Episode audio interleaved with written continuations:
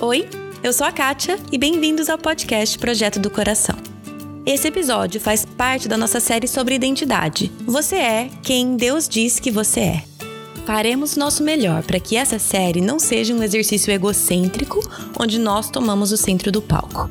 Acabamos de sair de uma série onde estudamos quem Deus é. E agora, vamos olhar para esse mesmo Deus e pedir que Ele nos direcione e nos diga quem somos, à luz da Sua glória e da Sua santidade. Afinal, como diz o apóstolo Paulo, foi por iniciativa de Deus que vocês estão em Cristo Jesus, que se tornou a sabedoria de Deus em nosso favor, nos declarou justos diante de Deus, nos santificou e nos libertou do pecado. Portanto, como dizem as Escrituras, quem quiser orgulhar-se, orgulhe-se somente no Senhor. 1 Coríntios 1, versículos 30 e 31. No episódio de hoje, começamos o último fator dessa série sobre identidade, que é o fator 9. Você é o seu futuro. Claro que ainda vivemos nessa realidade, nesse mundo que é cheio de sofrimento, eh, de morte, de pecado, mas a nossa identidade não está aqui mais. A nossa identidade como cristãos vem da novidade que é Cristo e a esperança e a paz que ele traz. Então, a nossa identidade é mudada pelo nosso futuro porque o nosso futuro mudou. A minha cidadania está no céu. Eu sou somente um peregrino aqui. Então, o meu futuro muda a minha identidade como cristã. E como Deus é Deus do tempo e Ele está fora do tempo, em Cristo eu posso viver este futuro agora. Na dinâmica do já e ainda não, mas eu posso viver porque Deus sobrepõe o presente e o futuro. Porque Ele é o Deus do tempo, Ele pode fazer isso. Então vamos lá. É um assunto menos confuso do que parece, mas pega uma xícara de café aí e vamos conversar. Oi, oi! Tudo bem, gente? Antes de começar esse episódio, eu queria só tomar um tempo aqui para agradecer cada uma de vocês que me mandou recado, áudio pelo WhatsApp, pelo Instagram, por e-mail. É, o último episódio que eu e a Ellen gravamos, onde falamos sobre mudanças, e a gente abriu aqui para vocês que este ano, né, vamos encerrar essa fase do podcast em que existem episódios regulares e a gente não sabe exatamente como vai ser o futuro. Então, né, no, último episódio, a gente abriu isso para vocês e eu só queria agradecer por todos, todo o carinho que vocês um, deram tão generosamente para mim, para Ellen, para Mari. Então, muito obrigada. Muito obrigada para cada uma de vocês que tomou esse tempo para para escrever e falar e, e, saiba que foi muito importante e, e a gente é muito grata por todo esse carinho de vocês, sempre. Tendo dito isso, vamos entrar neste episódio porque estamos encerrando a série sobre identidade. Hoje vamos falar sobre o fator 9, que é você é o seu futuro. Já vou explicar o que é isso. E teremos mais um episódio falando sobre este fator e assim encerramos essa série sobre identidade. Começamos essa série no dia 5 de agosto de 2022, então estamos quase um ano e meio nessa série mergulhadas nesse tema de identidade. Nessa série abordamos os nove fatores que o livro do Klein Snodgrass aborda, que são: você é o seu corpo, você é a sua história, você é seus relacionamentos, você é a sua mente, você é os seus compromissos, você é as suas ações, você é os seus limites, você é o seu processo contínuo de mudanças e o último, você é o seu futuro. A primeira vez que eu li essa parte, você é o seu futuro, ou li pelo menos só esse, esse nome, eu achei tão estranho. Eu falei, como assim? E logo no começo, uma das primeiras frases do capítulo, ele fala assim: Dizer que você é o seu futuro pode parecer estranho, mas o futuro nos puxa e nos molda. Ainda estranho, certo? Então vamos elaborar um pouco isso. Como que o futuro, como que o meu futuro faz parte da minha identidade? A, a pergunta central da identidade, certo, é, é quem você é. Quem, quem, quem sou eu? Mas, na verdade, essa pergunta é muito mais do que só quem eu sou ou quem você é em relação à identidade. Se você pensa, na verdade, essa pergunta de quem é você, quem você é, na verdade é quem você está se tornando ou quem você deveria se tornar. Então, o futuro faz parte da minha identidade hoje, porque querendo ou não, talvez percebendo ou não, eu vivo da maneira que eu vivo hoje por causa do futuro que eu imagino ou desejo para mim mesma. As nossas ações hoje são muitas vezes regidas pelo futuro que eu imagino, desejo, enxergo. Então, o meu futuro rege a minha identidade. E agora, como eu enxergo esse futuro, o que eu desejo para esse futuro, tudo isso está sob o comando dos meus valores, das minhas crenças, certo? Nós vamos entrar nisso daqui a pouco. Mas só para vocês entenderem mais ou menos a base aqui do que dessa fala, como assim eu sou o meu futuro? Por que, que eu passei tempo hoje à tarde tomando a tabuada do meu caçula? Porque eu imagino um futuro para ele em que essa tabuada será necessária para a vida dele, certo? Seja esse futuro amanhã na aula de matemática ou no futuro dele como um adulto tendo que multiplicar algumas coisas na cabeça. A maneira que eu vejo o futuro rege as minhas decisões hoje. A maneira que a gente gasta o dinheiro que está na nossa conta hoje é regida pelos meus valores ou decisões para o futuro, certo?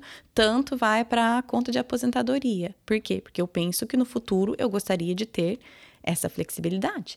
Tanto vai numa conta para é, sei lá, viagens. Por quê? Porque é uma coisa que no futuro eu desejo ter esse dinheiro para viajar com a minha família. Então, assim, dá, dá para entender mais ou menos o ponto de partida dessa ideia de que a minha identidade é, o meu futuro é a minha identidade, porque eu direciono e aponto a minha vida e as minhas ações e decisões hoje de acordo com o futuro que eu imagino, certo?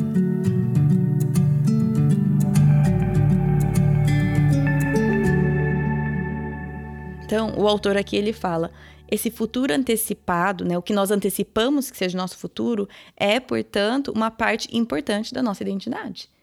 A identidade pressupõe um futuro.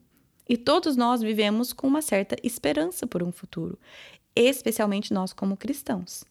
Depois eu vou entrar nisso, qual que é o, a nossa esperança no futuro como cristãos. Já chego lá. Aí ele propõe uma pergunta interessante aqui. O autor fala assim: como que você tem sido um bom mordomo do seu futuro? Isso me chamou a atenção. E aí a próxima pergunta é o seguinte: o que aconteceria com a sua identidade se você recebesse um diagnóstico hoje que você tem três meses de vida? Como que isso mudaria a sua atitude hoje? O seu dia a dia hoje seria mudado pela expectativa de futuro que você tem ou não tem? Provavelmente sim, certo? E se você soubesse que daqui a três semanas vai aparecer um bebê na sua vida que é para você adotar? Como que isso mudaria a sua decisão, as suas decisões de hoje, como você age hoje? São só alguns exemplos para a gente pensar, ah, e para a gente entender, ah, sim, a minha expectativa para o futuro muda os meus valores, o que eu, como eu ajo, as decisões que eu tomo. Agora, o que acontece é que pensar no futuro muitas vezes é desconfortável pra gente, certo? Porque gera ansiedade. Eu não sei o que vai acontecer no futuro. Eu não sei o que esse próximo ano vai trazer. Eu não sei onde minha família vai estar, se estaremos bem, vivos. Eu não sei qual que vai ser a situação do mundo. Eu olho e vejo notícias e, e o futuro é e, e muitas vezes pensar no futuro gera ansiedade, incerteza. Então, muitas vezes a gente decide ignorar que existe um futuro. ignorar que essa incerteza do futuro existe. E aí o que acaba acontecendo é que a gente não leva esse futuro a sério. A gente começa a agir como se esse futuro não existisse. E isso vai impactar a nossa identidade. Então, essa pergunta, você tem sido um bom mordomo do seu futuro? É esquisito pensar, né, em ser um bom mordomo de algo que ainda não nos pertence, que ainda não existe. Mas aí que nós vamos entrar que nós como cristãos, nosso futuro já está aqui. Que nós como cristãos vivemos, a gente já falou várias vezes isso aqui no podcast, naquela fase do já e ainda não. E nós, como cristãos, temos o futuro que invade o nosso presente. Mas, de novo, já já eu entro nisso. Vamos voltar para essa dificuldade que nós temos em lidar com o tempo. O tempo é uma coisa complexa e o nosso autor aqui ele fala: nós humanos não lidamos bem com o tempo. E isso é verdade. Nós não lidamos bem com o passado, nem o presente e nem o futuro. Aí o autor aqui ele fala que eu acho interessante, ele coloca três perigos entre aspas de pessoas que vivem focados no passado, pessoas que vivem focadas no presente e pessoas que vivem focadas no futuro. Então eu vou parafraseá-lo, mas isso aqui vem do, do autor, do Klein Snodgrass do livro. Mas aí ele fala assim: algumas pessoas tentam se agarrar no passado e com isso não tratam com respeito o presente e nem o futuro, porque a vida está sempre mudando. Algumas pessoas acham que a sua identidade pode ser mantida assim num certo nível. Ah, cheguei aqui, vou parar aqui. Mas a identidade não funciona assim. Nós continuamente estamos mudando, mesmo quando as pessoas não percebem que estão mudando. Então, o que acontece é que a identidade pode ficar estagnada num nível de maturidade de uma idade anterior. E aí eu fico presa no passado. Aí o autor ele fala assim: essas identidades congeladas, ele chama, não estão preservadas, né? Muitas vezes a gente congela uma coisa para preservar. Mas essas identidades congeladas não estão preservadas, elas estão desabilitadas, frustradas e distorcidas. Não podemos nos agarrar no passado. Então, essa é uma das maneiras que nós não lidamos bem com o tempo, é nos agarrando no passado. Outra maneira é focar somente no presente. Muitas vezes isso é o que dizem, ah, foca no dia de hoje tal. E tudo bem, tem o seu mérito. Mas quando focamos somente no presente, como se o passado e o futuro fossem irrelevantes, as demandas do hoje acabam tomando conta e não permitindo uma consideração significante do passado do futuro. É aquele clássico de o urgente toma o lugar do importante. Se eu não penso nem no passado e nem no futuro, eu tomo decisões só para o hoje, sem considerar o que aconteceu no passado ou as implicações dessa minha decisão no futuro. Seguindo com um exemplo de filhos, por exemplo, se eu penso só no hoje e sem considerar o passado nem o futuro, eu não vou tomar a tabuada do meu filho. eu não vou me preocupar com a leitura deles. Eu não vou me preocupar com economizar dinheiro. Eu não vou me preocupar com a minha saúde. Muitas coisas eu vou desmerecer porque eu vou viver o hoje. E existem muitas coisas boas de viver o hoje. Porém, se não levamos em consideração nem o passado e nem o futuro, abrimos mão de viver uma vida ponderada e intencional. E, por último, ele fala de pessoas que somente focam no futuro e nisso comprometem o presente.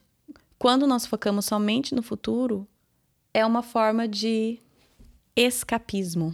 Eu não sei se existe essa palavra em português. Em inglês, o autor aqui coloca escapism, que é, por exemplo, não quero pensar no hoje, então eu vou escapar da realidade do hoje e focar somente no futuro, certo? Então, nem sei se essa palavra existe, mas escapismo, certo? Essa é a ideia escapar do que me do que me prende hoje e focar somente no futuro. E o que acontece nisso é que nós não vivemos o presente. Nós ignoramos o presente e simplesmente olhamos para o futuro como uma forma de escapar uma realidade que talvez seja desconfortável de alguma maneira.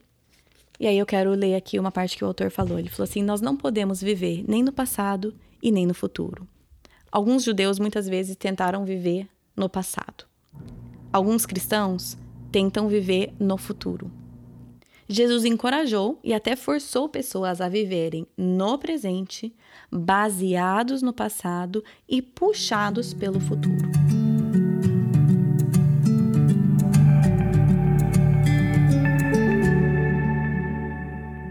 Vamos falar um pouco deste puxado pelo futuro. Talvez tenha uma palavra melhor do que essa no português. Em inglês é pulled by the future, como se o futuro estivesse. É, é o que me move, é o que me. Ai, gente, não adianta. É o que me motiva, sei lá. Puxado, né? Faz sentido. Enfim. Vamos falar um pouco sobre o que é viver um pouco puxado por esse futuro. Vamos pensar de uma maneira bem prática, certo? Uh, tá chegando o final do ano, e aí a gente já começa a pensar no próximo ano, a pessoa que eu serei no próximo ano. Não sou só eu, com certeza, que pensa assim. Tanto que a gente sempre pensa, né? nas resoluções do ano novo, o que, que eu vou fazer diferente e tal. Então sempre tem as de sempre, né? Vou ser mais saudável, vou comer mais saudável, vou fazer exercício, vou vou cuidar melhor das finanças, essas coisas básicas assim. Mas esses são exemplos de como nós somos puxados pelo nosso futuro. Eu vejo um futuro que eu desejo, eu vejo uma Kátia que eu desejo ser, eu desejo ser esta pessoa no futuro, né? Eu vejo ela, gente, ela é maravilhosa, essa Kátia do futuro que eu imagino, já te falo. Ela, nossa, ela é fantástica. E eu fico pensando como chegar nesta pessoa. Até hoje ela continua na mesma distância que ela estava vários anos atrás, porque Mentira, tem algumas coisas aí que a gente vai mudando aos poucos, mas essa é a ideia. Nós somos puxados por esse futuro que a gente imagina, essa futura pessoa que nós desejamos ser, certo? Aí o autor fala assim: a visão do futuro determina quem nós somos e como nós vivemos. E quanto melhor for essa visão, mais o nosso futuro vai moldar a nossa identidade e nossas ações de uma maneira positiva. Essa antecipação move e direciona a vida ano que vem vai ser melhor. E aí ele fala assim: vou perder peso, vou, vou sair das dívidas, vou ter relacionamentos melhores, vou tirar mais férias, vou mudar para um lugar melhor. Vou fazer aquilo que eu sei que eu deveria fazer, certo? Então, quando nós temos uma visão do futuro, quanto melhor for essa visão, mais eu vou querer alcançar essa visão. E mais, eu, mais as minhas ações e decisões do presente vão ser motivadas por essa minha visão do futuro. Aí que o autor fala que nós precisamos avaliar quais são esses nossos objetivos. Quem é essa Kátia do futuro que eu almejo tanto ser? E quando eu olho essa pessoa, essa Kátia do futuro, o que eu desejo para ela, o que ela seja, é, é, regido pelos meus valores. Quais são os valores? Vamos dar uma olhadinha, vamos vale a pena mesmo eu estar tá correndo atrás dessas coisas? São coisas dignas de serem o alvo que eu almejo alcançar? Agora vamos pensar nós como cristãos, certo? Nosso alvo, quem nós fomos criados para ser, nós nunca seremos aqui deste lado da eternidade. Deus me criou para ser alguém que neste mundo caído e estragado, em certo ponto, pelo pecado, eu nunca serei completamente. Porém, caminhar em direção a esse alvo, em direção a esse futuro, em direção a essa futura Kátia que Deus me criou para ser, a Kátia que Deus me criou para ser, é uma obrigação minha.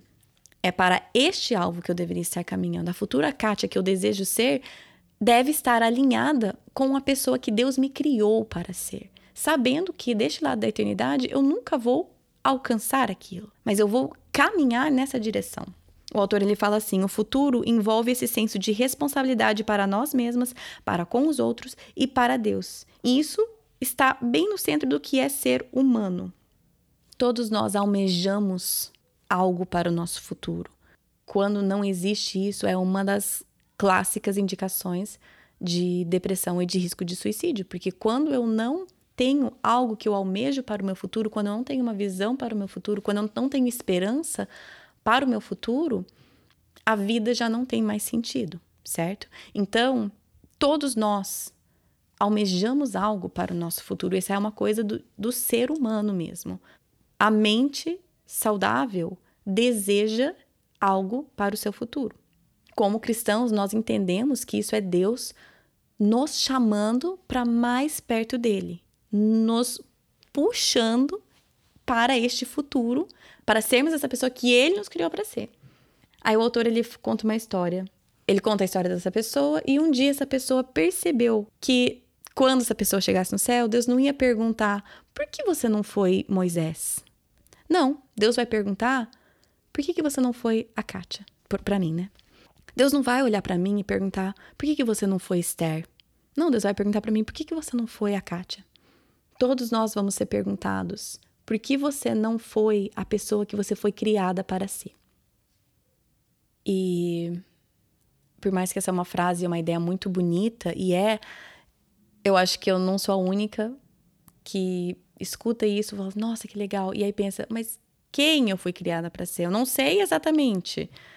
Para que, quem cresceu na igreja como eu, eu creio que é uma pergunta normal que vocês sempre lutaram, ou, ou talvez não, mas eu sei que eu não sou a única. De, mas qual que é o meu propósito, o que, que eu deveria fazer, uh, quais são os meus dons, qual ministério Deus tem para mim. E por mais que eu escutei isso muitas vezes, crescendo, cada vez mais eu vou entendendo melhor que não é tanto sobre o que eu faço para Deus, mas quem eu sou para Deus. Isso também é um outro clichê cristão, mas cada vez mais eu entendo isso mais profundo no meu coração. É menos sobre o que eu vou fazer para servir a Deus e mais sobre quem eu serei para glorificar a Deus. E, e é aí que nós precisamos alinhar o nosso alvo para o futuro com a esperança que temos em Cristo. E agora eu vou entrar então sobre como nós, como cristãos, entendemos nosso futuro de uma maneira diferente que pessoas que não seguem a Cristo.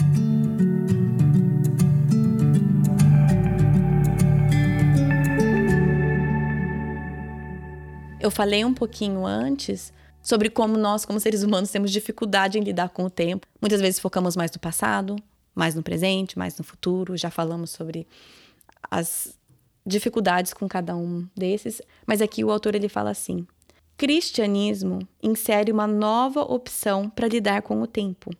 Uma opção baseada no derramar do Espírito, na vinda do reino de Deus e na ressurreição.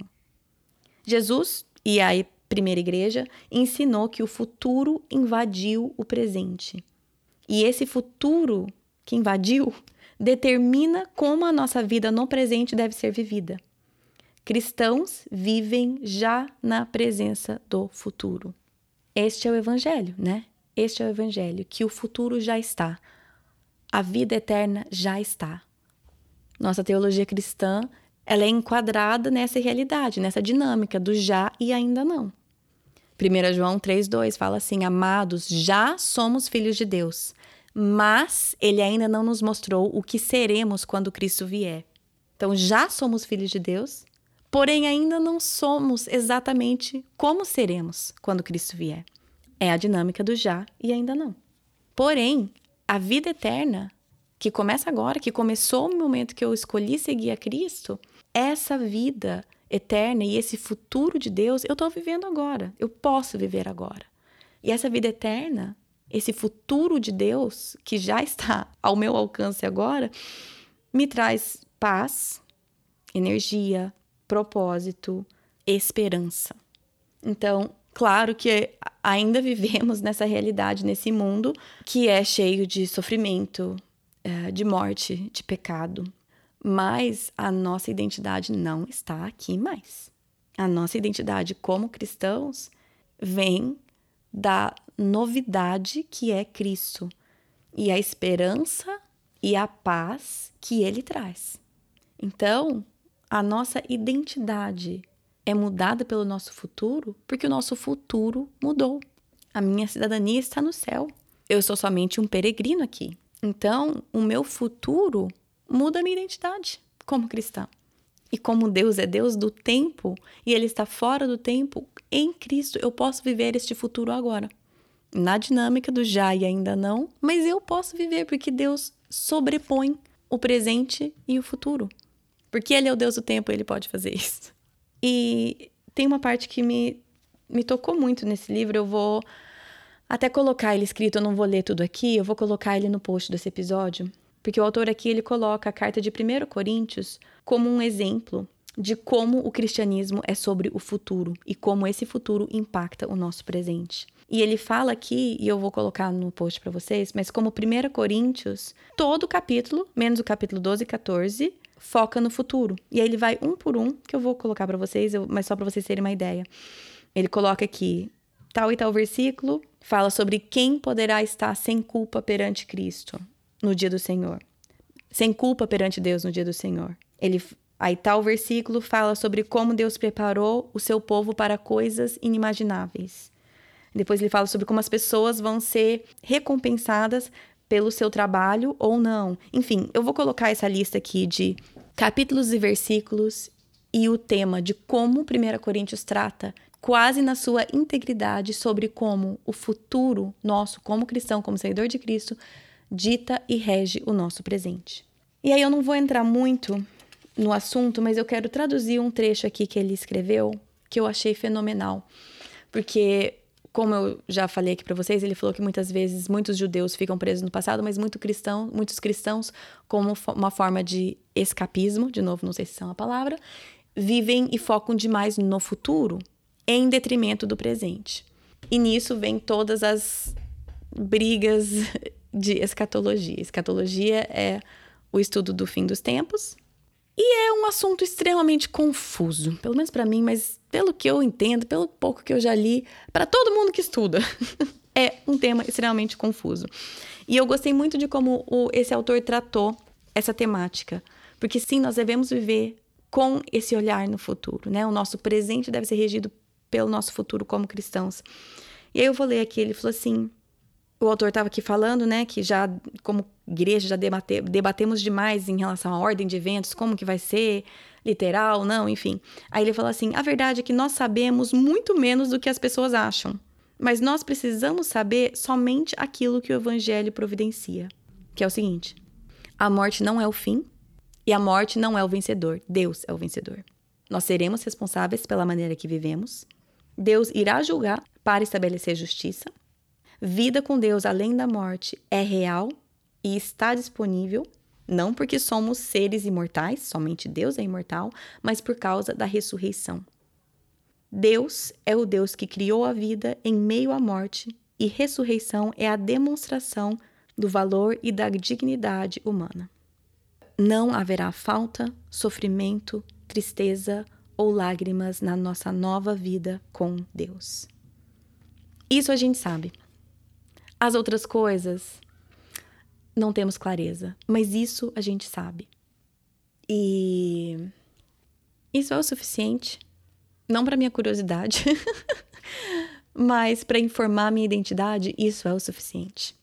E eu quero terminar com uma frase que ele coloca no final aqui do capítulo, que ele fala assim: Você não consegue ser diferente até que você consiga se enxergar de uma maneira diferente e agir em cima dessa nova visão. A graça de Deus te dá uma visão clara e um caminho para a vida ser diferente. A graça é sobre ter um futuro diferente, mas possível por meio do sacrifício de Cristo. Então, eu espero que agora tenha ficado claro e você entenda que você é o seu futuro. O seu futuro rege a sua identidade, rege o seu presente. E como cristão, qual é o seu futuro? Qual é o seu alvo? Isso é o que eu gostaria que a gente ponderasse. Terminando essa série, teremos ainda mais um episódio falando sobre isso, sobre esse último fator. Mas fica o meu desafio para vocês e para mim mesma. Como estou vivendo? Estou vivendo presa no meu passado, focado somente no meu presente, ignorando a influência do passado e do futuro? Estou vivendo somente no futuro como uma maneira de escapar à minha realidade no momento? Ou estou vivendo como Jesus modelou, que é vivendo no presente, baseado no passado e puxado pelo futuro?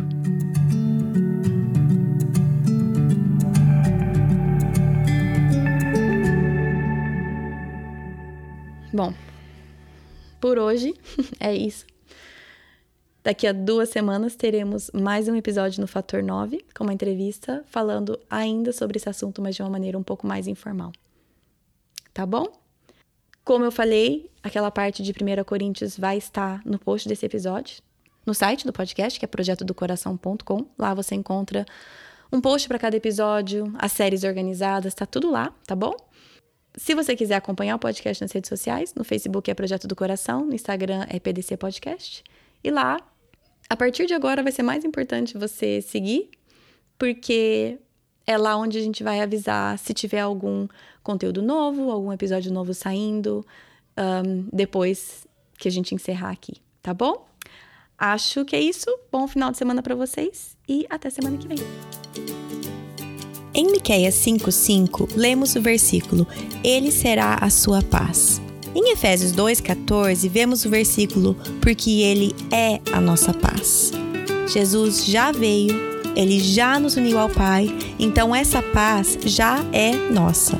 A nossa paz não depende de circunstâncias, porque Cristo é a nossa paz. Como seguidora de Jesus, a sua paz não depende do bem-estar dos seus filhos, não depende da sua conta bancária, não depende do seu estado de saúde ou do seu estado civil. Ele será a sua paz. Ele é a sua paz. Senhor Jesus, nos ajude a viver essa paz todos os dias.